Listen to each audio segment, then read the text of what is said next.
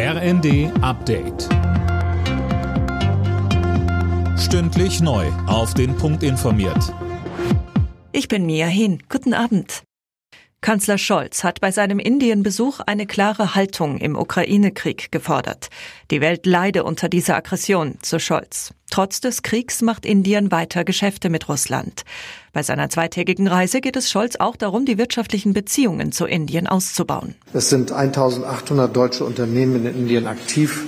Sie haben Zehntausende Arbeitsplätze geschaffen und gehören zu den größten ausländischen Investoren hier im Land. Diese Investitionen sollen ausgebaut werden, die Zahl der Beschäftigten massiv erhöht werden und die verschiedenen Vereinbarungen, die die Wirtschaftsteilnehmer meiner Delegation abgeschlossen haben, sind ein ganz sicheres Zeichen dafür.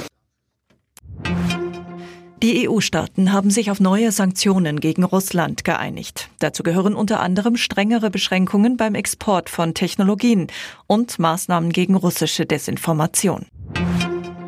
Mehrere tausend Menschen sind am Nachmittag bei der umstrittenen Ukraine-Demo von Sarah Wagenknecht und Alice Schwarzer in Berlin zusammengekommen.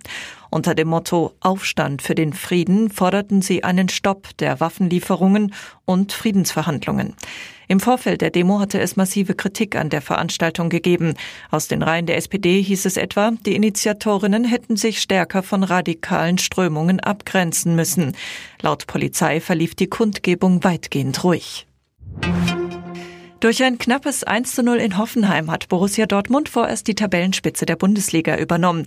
Auch RB Leipzig bleibt vorn dabei. Leipzig bezwang im Spitzenspiel des Tages Eintracht Frankfurt mit 2 zu 1.